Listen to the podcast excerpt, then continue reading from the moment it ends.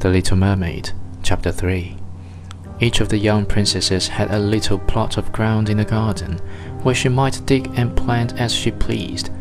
One arranged her flower bed in the form of a whale, another preferred to make hers like the figure of a little mermaid, while the youngest child made her round, like the sun, and in it grew flowers as red as his rays at sunset.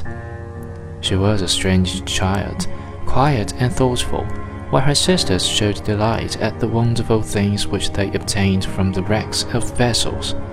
She cared only for her pretty flowers, red like the sun, and a beautiful marble statue. It was the representation of a handsome boy, carved out of pure white stone, which had fallen to the bottom of the sea from a wreck. She planted by the statue a rose-colored weeping willow it grew rapidly and soon hung its fresh branches over the statue, almost down to the blue sands. The shadows had the color of violet and waved to and fro like the branches, so that it seemed as if the crown of the tree and the roots were at play, trying to kiss each other.